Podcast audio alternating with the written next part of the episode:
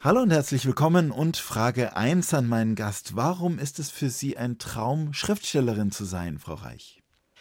Ich weiß gar nicht, ob Traum das richtige Wort ist, sondern für mich hat es sich irgendwann als Notwendigkeit rausgestellt. Also ich schreibe tatsächlich seit ich schreiben kann, mehr oder weniger. Und nur eben immer so für mich, ganz selten habe ich mal was hergezeigt habe immer wieder gedacht, ah, das lasse ich jetzt lieber, das bringt alles nichts. Und irgendwann habe ich gemerkt, Sarah, das kannst du gar nicht lassen. Du lässt es nicht. Also versuch da jetzt mal was draus zu machen. Eine Stunde, zwei Menschen im Gespräch auf Bayern 2. Achim Bogdan trifft Sarah Reich. Mikrotexte und Makrotexte. Ja, servus, herzlich willkommen bei uns, Sarah Reich. Was sind Mikrotexte und Makrotexte?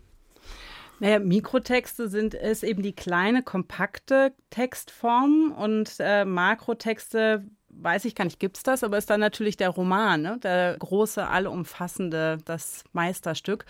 Wobei ich ein großer Fan von Mikrotexten bin. Also sowohl als Gedicht, als Kurzgeschichte oder auch einfach als nicht so ganz zuordnenbare Miniatur. Das mag ich sehr, sehr gerne. Sie haben in den letzten beiden Jahren drei Bücher herausgebracht. Leben Sie schon oder schreiben Sie noch? ja, das klingt immer so, als würde ich nur 24 Stunden am Tag schreiben. Das Buch erschaffen hat ja aber einen eigenen Rhythmus und das Schreiben, das wirkliche Schreiben findet lange, lange vor dem Veröffentlichen statt. Und bei mir war das tatsächlich so, dass ich viel auf Halde hatte, als ich zu dem Moment, als ich mich dann entschieden habe, okay, ich wage mich jetzt wirklich raus und versuche mal, ob das jemand drucken möchte. Und deswegen wirkt das gerade so, als hätte ich nichts anderes zu tun, als 24 Stunden zu schreiben und könnte auch immer schreiben, was nicht so ist. Aber da ist offensichtlich was in der Schublade gewesen und ist vielleicht ja. auch immer noch was in der Schublade. Also das heißt, hat sich schon ein bisschen Routine jetzt ergeben als Spätstarterin im Bücherschreiben für Sie?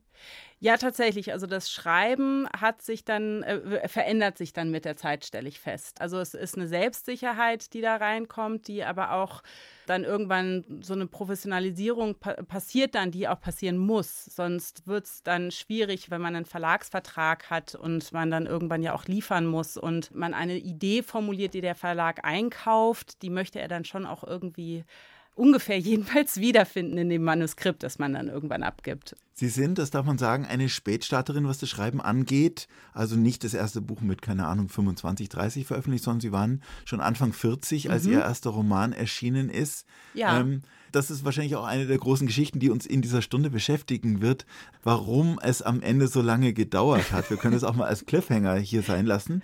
Wie fühlt sich denn letztendlich jetzt an mit Büchern, die tatsächlich auch im Laden zu haben sind, die man bestellen kann, die man in die Hand nehmen kann?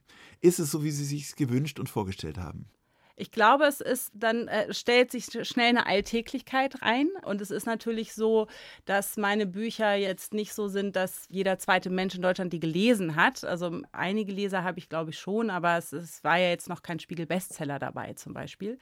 Es gibt so Momente, wo ich merke, ah ja, das ist das, was ich gehofft habe. Und das Wichtige, was aber passiert ist, dass ich durchs Veröffentlichen und damit Geld verdienen wiederum Zeit habe und innere Berechtigung habe, weiterzuschreiben. Und ich merke, das ist das, was ich will. Und das ist der Freiraum, den ich mir sehr, sehr, sehr gewünscht habe. Und auf Twitter habe ich neulich geschrieben, und das haben auch einige andere Schreibende, äh, glaube ich, gut verstanden, ist, ich will gar nicht so dringend Bücher veröffentlichen, ich will einfach sehr dringend schreiben. Und das geht jetzt ganz anders, ja. Und wie würden Sie uns denn dieses Dasein als Schriftstellerin beschreiben? Würden Sie es uns denn zum Beispiel empfehlen?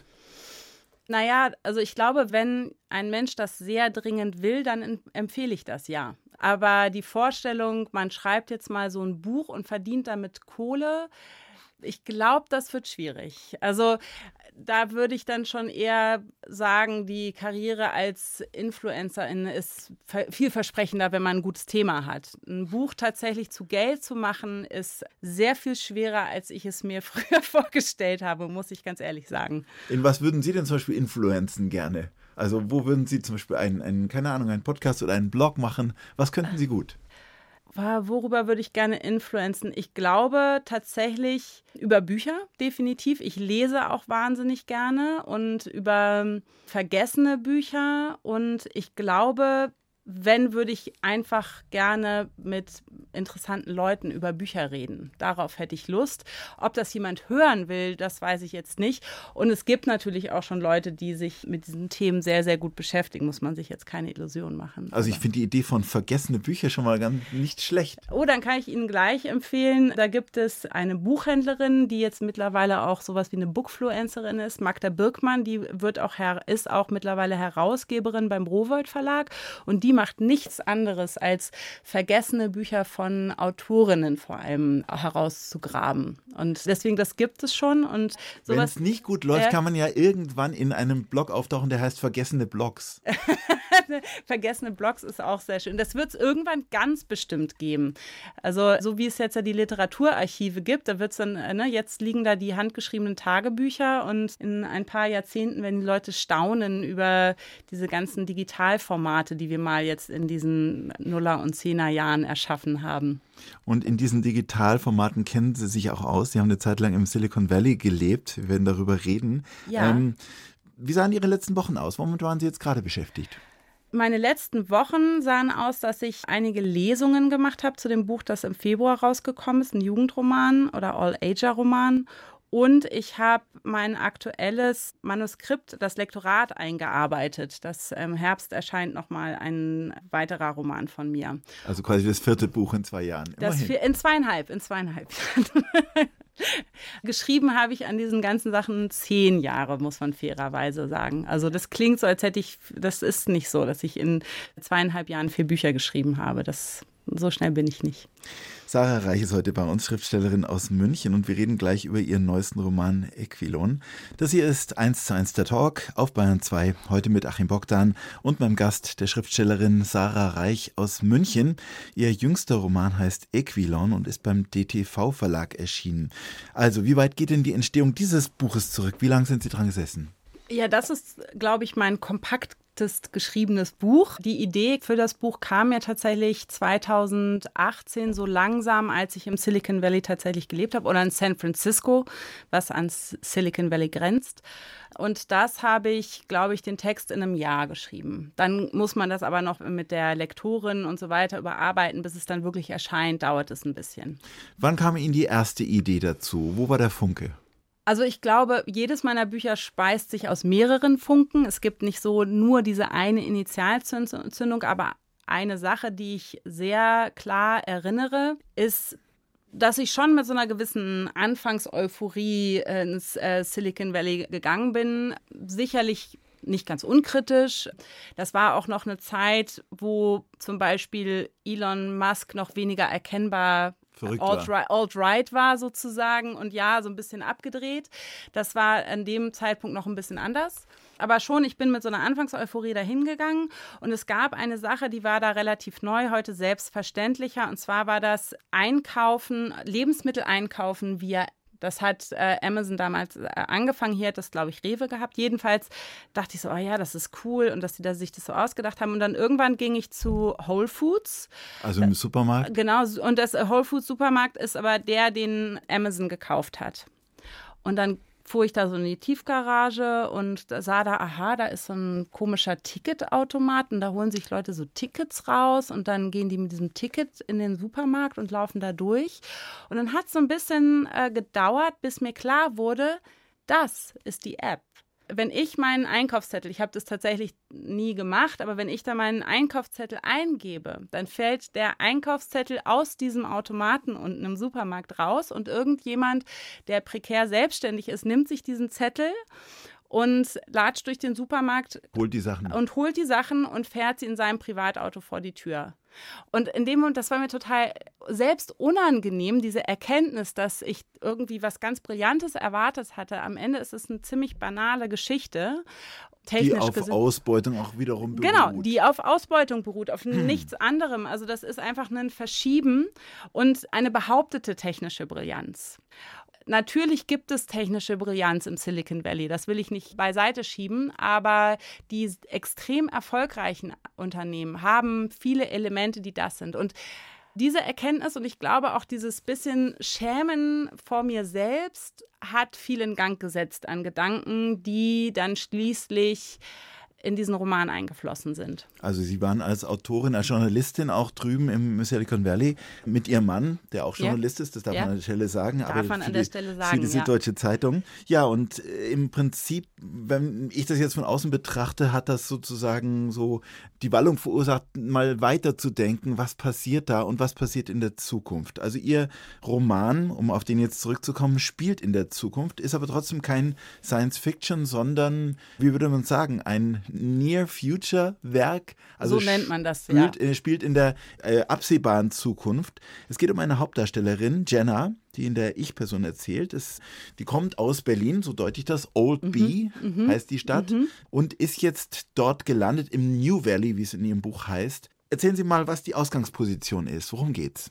Also die Ausgangsposition ist, dass in dem Jahr 2045, in dem ich das Buch angelegt habe, ein Zusammenschluss von großen Tech-Unternehmen, die sich die Megagoods nennen, die Regierungen der Welt abgelöst haben, weil sie sagen, die Probleme, die die Welt hat, die kriegen die Regierung einfach nicht in den Griff. Und ähm, es ist nicht ganz klar absichtlich, wie genau diese Transformation stattgefunden hat.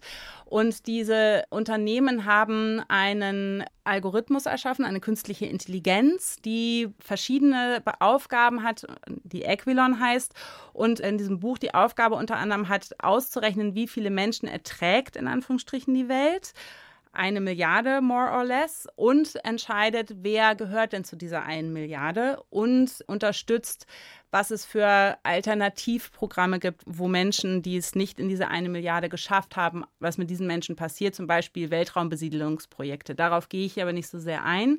Jenna ist eine der Glücklichen, die es geschafft hat. Sie hat diesen Score geknackt, sie hat verschiedene Projekte gemacht, ist eine hochbegabte Programmiererin und ihr ist am Anfang nicht so ganz klar, wie genau es ihr gelungen ist, aber sie hat es eben geschafft und bricht fühlt auf. Fühlt sich geschmeichelt. Fühlt sich extrem geschmeichelt, hat natürlich auch viele Ängste, ob sie jetzt äh, diesem Druck dann auch gewachsen wird, hat große Vorstellungen, was sie da erreichen will, hat auch Träume, dass sie in dieser Funktion der einen Milliarde etwas schaffen kann, was sie sie den Climate Reverse nennt, also dass sie mit ihren technischen Mitteln Wege schaffen kann, dass mehr als eine Milliarde Menschen auf der Welt bleiben können. Und das ist so ihr Gedanke, mit dem sie loszieht, in dem anreist ins New Valley und dann passieren aber viele andere Dinge. Es gibt einen anderen Protagonisten, Dorian, und der ist im Prinzip so am anderen Ende der Kette, der eigentlich nicht dazu gehört ursprünglich und keine Chance hat eigentlich, zu diesen Auserwählten zu gehören. Letztendlich, wenn man das jetzt so hört von Ihnen, macht sich, finde ich, schon so ein bisschen so ein, ein unguter Druck irgendwie, macht sich so breit. Man fühlt sich eigentlich so ein bisschen bedroht. Man denkt an eine Klimakatastrophe, die weitergeht, an eine Welt, die mehr und mehr von einer selbsternannten Elite, einer digitalen Elite sozusagen geführt wird wird. Wie ging es Ihnen beim Schreiben? Hatten Sie auch so, so Momente, wo Sie so ein bisschen gedrückt hat bei diesen Vorstellungen?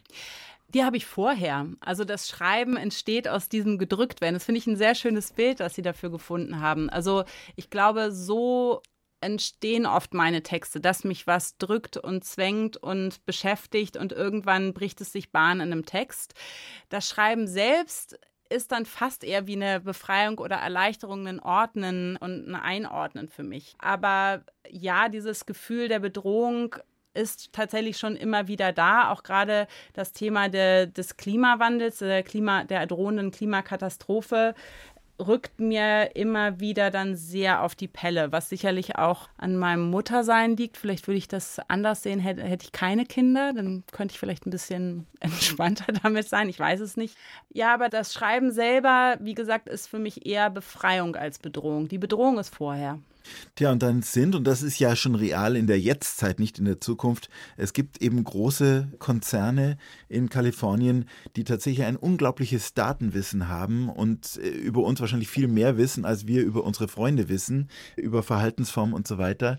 Wie viel moralische Integrität trauen Sie denn diesen amerikanischen Technikfirmen zu, wenn es um die Lösung der Weltprobleme geht? Ich glaube, das haben sie uns schon gezeigt, dass es nicht. Also sie haben, glaube ich, das Gefühl, dass sie viel moralische Integrität haben. Im Silicon Valley denken die Leute aber sehr an sich.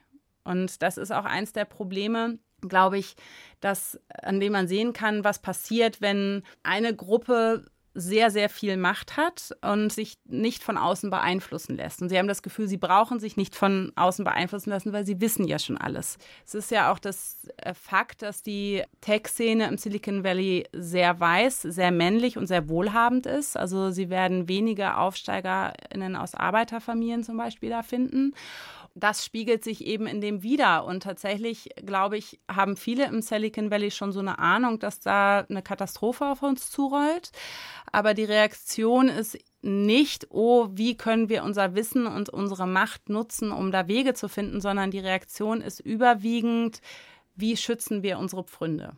Das ist der Vibe, den ich da schon mitbekommen habe. Also ich habe auch einen Text von Ihnen gelesen, nicht in diesem Buch, aber in dem mhm. Sie beschreiben, dass während der Zeit, als Sie dort waren in Kalifornien, gab es auch schon, wie so oft, ganz, ganz große Waldbrände. Smog-Alarm und wie haben denn die Menschen darauf reagiert? Menschen, die wohlhabend sind, aus der Textszene kommen und so weiter. Wie haben die auf diese sehr reale Konsequenz auf den, des Klimawandels reagiert? Auf die Angst, dass es brennt, dass die Luft nicht mehr so ist, dass man da atmen kann? Sie sind abgehauen.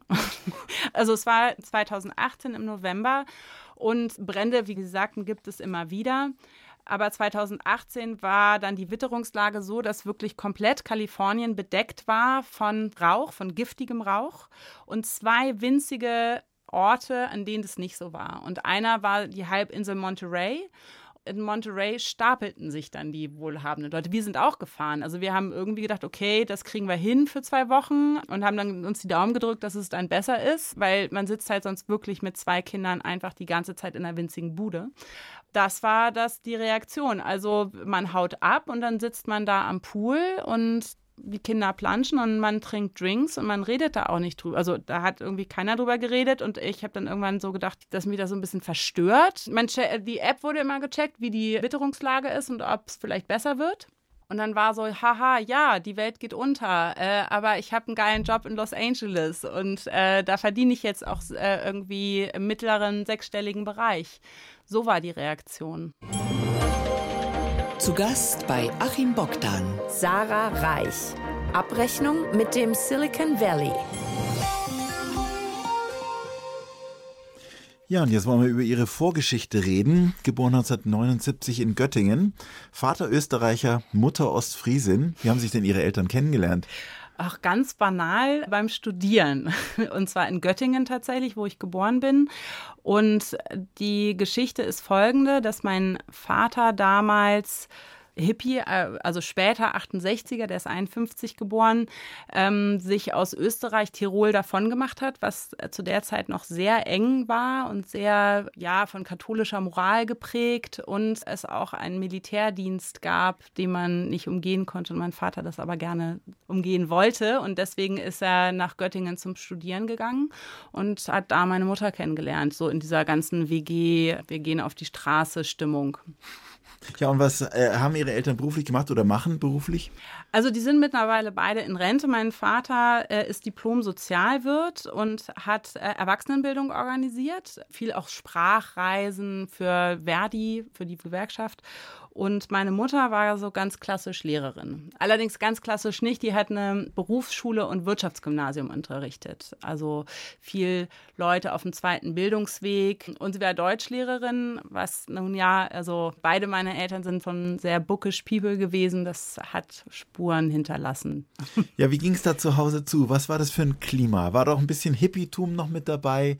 Also bei uns hat die damals noch große Frankfurter Rundschau auf dem Tisch gelegen. Es wurde viel diskutiert. Generell war das ja eine recht libertäre Stimmung. Ich bin, bis ich 16 war, habe ich mit meinen Eltern eigentlich immer in irgendeiner WG-Situation gelebt am Anfang in einer größeren WG und dann später ab meinem sechsten Lebensjahr auf dem Dorf mit einer anderen Familie in einem riesigen Haus, aber schon gemeinsam. Jeder hatte zwar eigenes Bad und eigene Küche, aber man konnte zwischen den Hausbereichen wechseln. Ich bin als Kind da munter hin und her gewechselt zwischen den Häusern oder ja, wie gesagt, das war ein großes Haus, in dem so lange Flure durchgingen und habe da so vor mich hingewuselt und mich mit allen möglichen Leuten da unterhalten, mir alles Mögliche an, ganz viel eben auch Bücher gesucht, weil die andere Familie auch sehr leseversessen war. Klingt aber auch so ein bisschen so nach einer kleinen Abenteuerwelt für Total. Sie als Mädchen. Ja, das hat schon was sehr Abenteuerhaftes gehabt. Also äh, meine Eltern waren auch sehr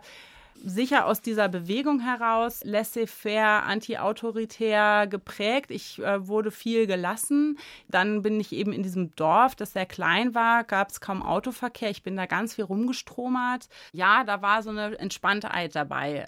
Für mich, glaube ich, extrem prägend war die auch eine Gegenseite hat. Also das ähm, ist natürlich auch was Ungebundenes als Kind. Aber ich habe dadurch auch sehr verschiedene Menschen kennengelernt in diesem Dorf. Also ich bin da auch, wie gesagt, wenn ich merkte, okay, der, da gab es so eine ältere Dame, die war irgendwie interessiert, dass da so ein kleines Mädchen mal ein bisschen reinkommt. Die hat mir dann gezeigt, wie man auf dem Holzofen kocht. Und bei der Tante Irene schräg gegenüber habe ich dann manchmal Traumschiff geguckt und Himbeerdraufs gegessen. Ja, diese Naturerlebnisse waren für mich auch sehr, sehr prägend in der Zeit. Und die kann man nur haben, wenn man gelassen wird. Also die kann man nicht kontrolliert haben. Und das Ganze spielt, wenn man so sich ein bisschen orientieren will, in der Gegend, ja, am, am Fuße der, des Harz, kann man ungefähr sagen. Bad Gandersheim, Einberg, Nordheim, also wer das kennt, so nördlich von Göttingen, könnte man sagen, glaube ich.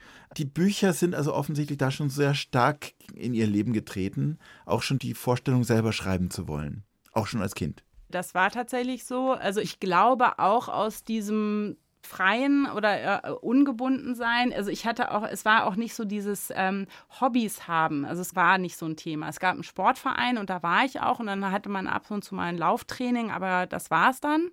Das heißt aber viel freie Zeit und ich habe mir dann vor der Schule auch Lesen und Schreiben beigebracht. Ich kann mich nicht erinnern, aber irgendwie konnte ich es dann.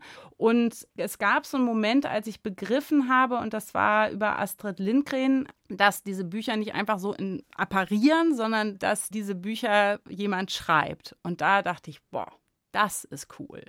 Und dann habe ich tatsächlich auch so rumfantasiert, was man so schreiben könnte und habe auch recht schnell dann naja, wie man das als Kind so macht, man hat so Riesenpläne und dann geht einem dann nach drei Seiten so ein bisschen die Puste aus. Und, aber ja, ich habe da auch schon geschrieben und hatte irgendwie Ideen, was man da so für Romane schreiben kann.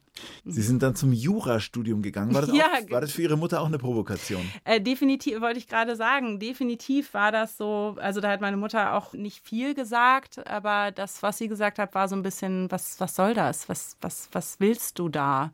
Und die Antwort? Und die Antwort ist, ich hatte einen wahnsinnig komplizierten Plan. Ich wollte Diplomatin werden.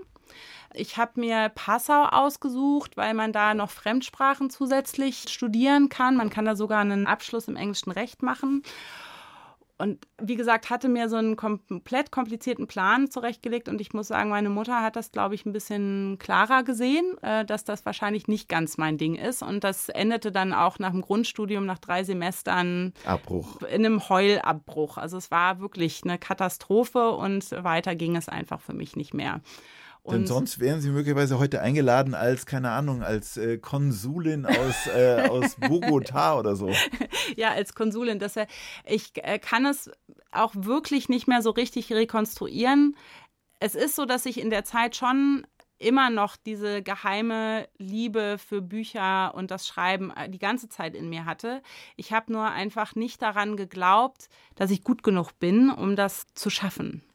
Das hier ist 1 zu 1 der Talk auf Bayern 2. Heute mit Achim Bogdan und meinem Gast, der Münchner Schriftstellerin Sarah Reich. Übrigens mit AI geschrieben, falls Sie sie mal googeln wollen. Ja, wir haben über ein begonnenes und abgebrochenes Jurastudium in Passau geredet. Sie sind dann weitergezogen nach Berlin. Warum? Berlin war tatsächlich so, ich glaube, Ende der 90er, Anfang der Nullerjahre äh, schon so ein Sehnsuchtsort. Und ich habe dann so gedacht, okay, also Dorf hatte ich, Kleinstadt hatte ich und jetzt muss so das volle Programm her, so richtig Großstadt. Und eine damals sehr gute Freundin von mir hat auch schon in Berlin gelebt. Und da war, hatte ich so einen Anker sozusagen. Ja, also was haben Sie da für eine Stadt vorgefunden? War zwölf Jahre nach dem Mauerfall, aber immer noch ganz schön viel in Bewegung Definitiv. Also damals haben natürlich die alten Hasen schon gesagt, ja, das ist ja gar nicht mehr das Berlin von 1992 oder so. Das, äh, da gab es auch gerade diese äh, Bücher neu von Wladimir Kamina, der über diese 1990 äh, überall leere Altbauwohnungen und so weiter. Und man klagte dann schon, dass das WG-Zimmer irgendwie 150 Euro kosten sollte, solche Geschichten. Aber es gab noch ganz viel irgendwelche Clubs in Abrisskellern, wo man jetzt auch nicht so genau wusste, ist das jetzt, gibt es das nächste Woche noch? Ich bin sehr, sehr gerne ins Cookies gegangen. Äh, das gibt es gar nicht mehr. Das war mitten in der Stadt, in der Charlottenstraße. Äh, und da waren nur graue Häuser um einen rum und mit noch ein, äh, tatsächlich noch so Löchern, wo ich dachte, ah, sind wahrscheinlich noch Einschusslöcher oder was ist das jetzt? Und ähm, da war nichts. Da war halt dieser Club irgendwie drin. Und ähm, ja, wenn man heute durch Berlin geht, ist es äh, schon sehr, sehr anders geworden. Es hat sich herrlich frei angefühlt in dieser Stadt. Ähm, ich habe dann natürlich auch das doppelte Freiheitsgefühl nach diesem äh, wirklich verhassten Jurastudium. Habe ich äh, Komparatistik oder allgemeine und vergleichende Literaturwissenschaften studiert und das war für mich einfach nur wie eine geistige Party nonstop. Ich konnte die ganze Zeit mich über Bücher unterhalten, Bücher lesen, mir, mir, die Köpfe heiß reden und konnte selbst entscheiden, worüber ich äh, meine Arbeiten schreiben will. Konnte mir die Professoren, Professorinnen waren super entspannt, was die Themen anging. Und worüber haben Sie Ihre Magisterarbeit geschrieben? Meine Magisterarbeit habe ich über postmoderne Shakespeare-Verfilmungen tatsächlich geschrieben. Und das war auch so eine Sache. Ich hatte einen Dozenten, der dann ein Seminar zugemacht hat und der Professor hatte das eigentlich eigentlich gar nicht so als Steckenpferd, aber hat dann gesagt, ja, klingt doch interessant, mach doch. Und das habe ich dann gemacht. Aber es waren auch noch andere äh, Geschichten, dass ich jetzt zum Beispiel dann über, es gab ein Seminar über die Farbe Weiß in Kunst und Literatur und dann habe ich gesagt, ah, okay, da gibt es irgendwie von Paul Auster diese New York Trilogy und dann hat der Dozent auch gesagt, ach ja, kenne ich gar nicht das Buch, aber lese ich mal rein, klingt interessant und dann habe ich darüber geschrieben. Und das meine ich mit geistiger Party. Es war einfach ganz viel möglich und ganz viel Freiheit da. Und davon habe ich auch, glaube ich, beim Schreiben sehr äh, gezehrt. Also dieses wilde Wissen, das hier dadurch entstanden ist. Wie war der Einstieg in die Berufswelt danach? Sie sind ja nicht gleich Schriftstellerin geworden? Überhaupt nicht, nein. Weil ich habe aber immer kreativ gearbeitet. Ich glaube, das ist relativ naheliegend für eine Geisteswissenschaftlerin in Berlin. Ich bin in eine Agentur gegangen bei Scholz ist eine relativ große Kommunikationsagentur und habe da Kampagnen gemacht. Also so Strategie, Konzeption und Strategie habe ich gemacht und mir Sachen ausgedacht. Also Kampagnen wofür, wogegen? Also zum Beispiel 365 Orte war eine dieser Kampagnen. Das ist so ein Projekt der Bundesregierung, wo es einfach besondere Orte in Deutschland gab es ein Buch dazu, eine Ausstellung dazu. Das Europaparlament äh, hat eine große Werbekampagne dann irgendwann gemacht, weil so wenig immer zur Europawahl gegangen sind. Ähm, die habe ich zum Beispiel mit betreut. Und da ist dann auch der Punkt, warum ich es dann irgendwann nicht mehr so gerne machen wollte. Ich habe für den Verband der forschenden Pharmaunternehmen auch gearbeitet, ähm, mir da so Sachen überlegt, was die machen können, um sich gut darzustellen.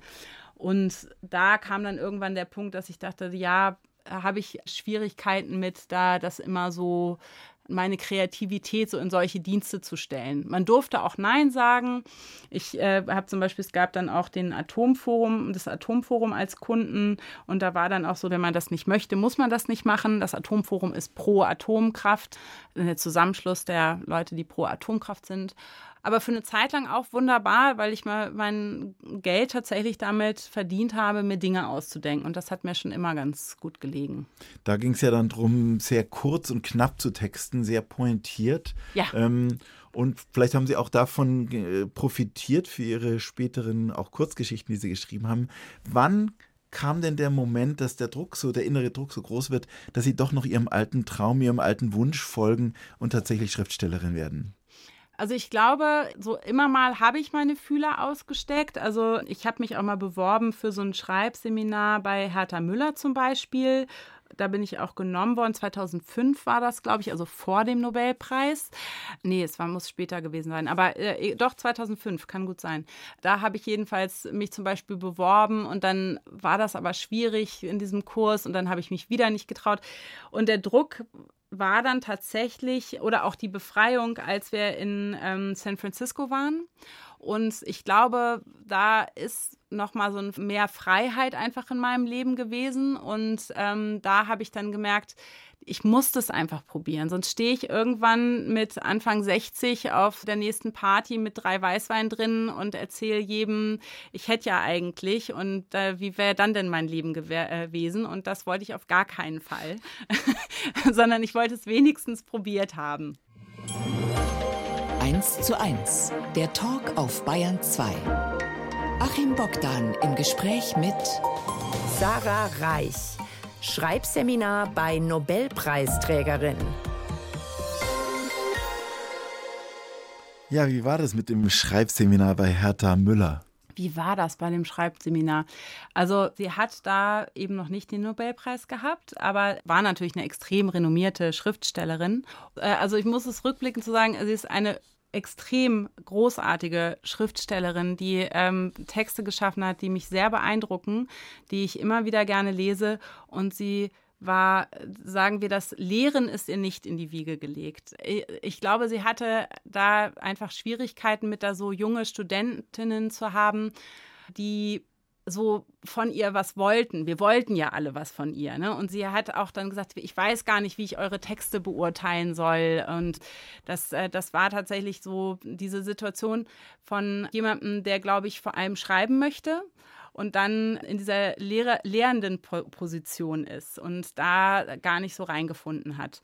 Aber ähm, hat sie es inspiriert äh, am Ende? Äh, tatsächlich nein. Also ich, das muss ich leider einfach so sagen. Und ich finde es auch ähm, vollkommen okay, dass mich das nicht inspiriert hat. Es war nämlich auch so die Lektion, wirklich, dass ich gedacht habe, okay, ich muss auch meinen eigenen Weg finden. Ich habe, äh, ich weiß noch, wie ich da so meinen Text vorgelesen habe und ihr, sie danach so angeschaut habe und gemerkt habe, dass äh, so funktioniert das eigentlich gar nicht, sondern ich muss meinen eigenen Weg finden. Und da hatte sie tatsächlich, glaube ich, einen ganz guten Instinkt, sozusagen, was soll ich denn jetzt dazu sagen?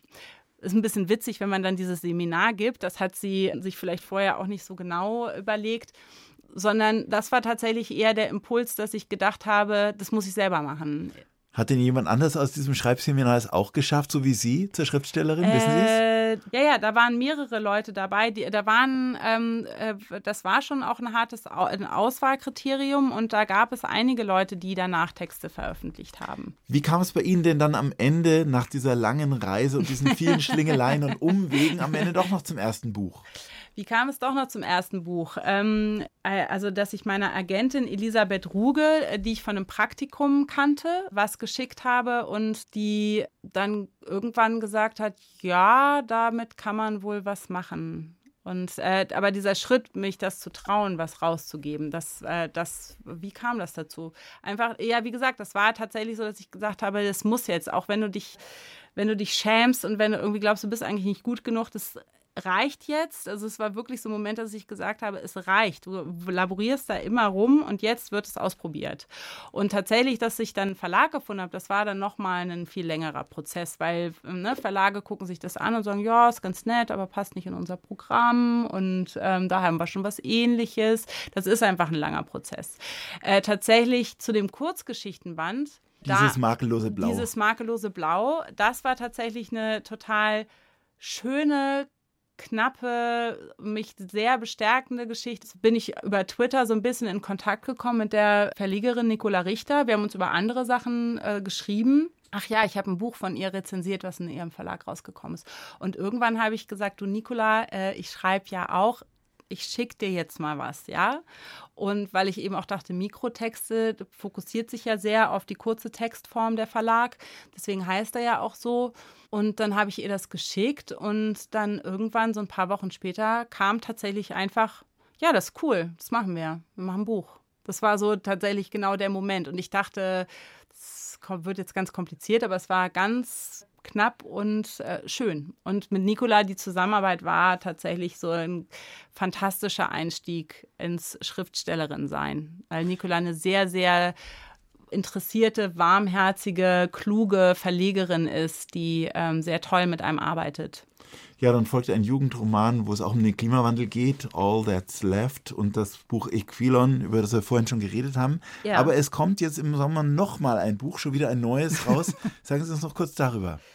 Ja, das ist äh, sozusagen am anderen Ende. Ähm, und zwar ist es ein historischer Roman ähm, und wird äh, behandelt vor allem die Geschichte der ersten namentlich bekannten Schriftstellerin ähm, Roswitha von Gandersheim, selbst nennt sie sich Hotzwit in ihren Vorreden. Und die hat im 10. Jahrhundert gelebt und geschrieben und tatsächlich in der Stadt, in der ich zur Schule gegangen bin, in Bad Gandersheim. Und ich bin auch im Roswitha-Gymnasium zur Schule gegangen und dadurch habe ich überhaupt von ihr erfahren. Und tatsächlich, seit ich 14 bin, trage ich äh, dieses Thema mit mir rum. Seit ich verstanden habe, ah, es gibt diese Roswitha von Gandersheim und irgendwie ist das schon bemerkenswert. Und tatsächlich fing die Geschichte so an, dass ich ähm, meinen damaligen Lateinlehrer so 14-jährigen Naivität fragte, warum übersetzen wir denn nichts von der, wenn die schon unsere Schule so heißt und die er gelebt hat.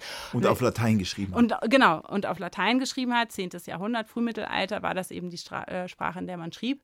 Und dann sagte er dann so, ja, äh, das, da kann ich euch nichts mit beibringen. Das ist erstens Vulgärlatein und ähm, also ein anderes Latein, als wir jetzt gelernt haben, klassisches äh, Latein. Das hätte ich auch gern gehabt, Vulgärlatein. Äh, genau. Ich, ich, glaube, es ist, ich weiß gar nicht, warum das so also heißt. Aber ähm, tatsächlich, und dann sagte er so, und außerdem interessiert euch das nicht, das ist alles nur so ein religiöses Zeug. Da weiß ich noch, dass äh, ich das dass ich quasi auf diese Hotfit sauer wurde, weil ich dachte, jetzt schreibt schon mal eine Frau. Also es gab ja relativ wenig ähm, Schriftstellerinnen so in meiner schulischen Laufbahn, die uns da vorgehalten wurden. Und dann schreibt die so langweiliges religiöses Zeug. Und das hat mich irgendwie geärgert, so in meinem pubertären Ich. Hab mir aber bin nicht auf die Idee gekommen, das mal zu lesen tatsächlich, sondern habe es erst äh, einige Jahre später gemacht und habe dann gemerkt, okay, das ist natürlich äh, schwerer zugänglich, dass nun die Sprache des äh, Frühmittelalters ist, aber es und es ist religiös, aber es geht auch um vieles anderes. Und ähm, es geht auch viel um äh, Selbstermächtigung. Und es gibt einige Stücke, in denen es äh, Theaterstücke, in denen es ähm, um junge Frauen geht, die ähm, sich äh, tatsächlich gegen Zwangsverheiratung ähm, wehren. Und zwar sehr vehement. Und ähm, das hat mich dann sehr beeindruckt. Und damit bin ich dann aber wieder weitere Jahre habe ich da so vor mich hingebrütet. Und irgendwann habe ich gedacht, da muss ich was zu schreiben nachzulesen ab August im neuen Buch dann von unserem heutigen Gast, von der Schriftstellerin Sarah Reich. Ihr, Hell und laut wird es heißen. Ihr jüngstes Buch Equilon ist beim DTV Verlag erschienen und das neue Buch beim Marix Verlag. Wir werden drauf schauen. Vielen Dank fürs Kommen. Alles Gute. Und Dankeschön. das Gespräch mit Sarah Reich gibt es als Podcast in der ARD Audiothek. Dort finden Sie auch den gemeinen Lumpfisch, eine ziemlich irrwitzige Science-Fiction-Satire des Briten Ned Bowman. Ein 13-teiliger Podcast, gelesen vom Stimmenwunder Stefan Kaminski. Böse, unterhaltsam und sehr überzeugend.